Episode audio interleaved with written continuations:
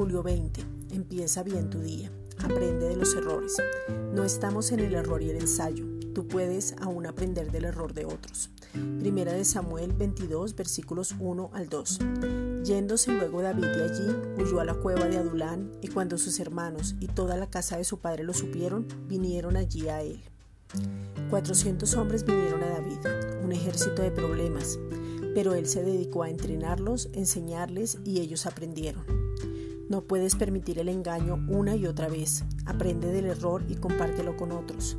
El Padre siempre va a colocar estrategias en tu vida, relaciones sobrenaturales con propósito. Ten en cuenta que la altitud, eso quiere decir a dónde llegas, depende de la actitud que tú tengas. La actitud depende del corazón, de tu motivación, de tu enfoque, de lo que está lleno del conocimiento de Jesucristo.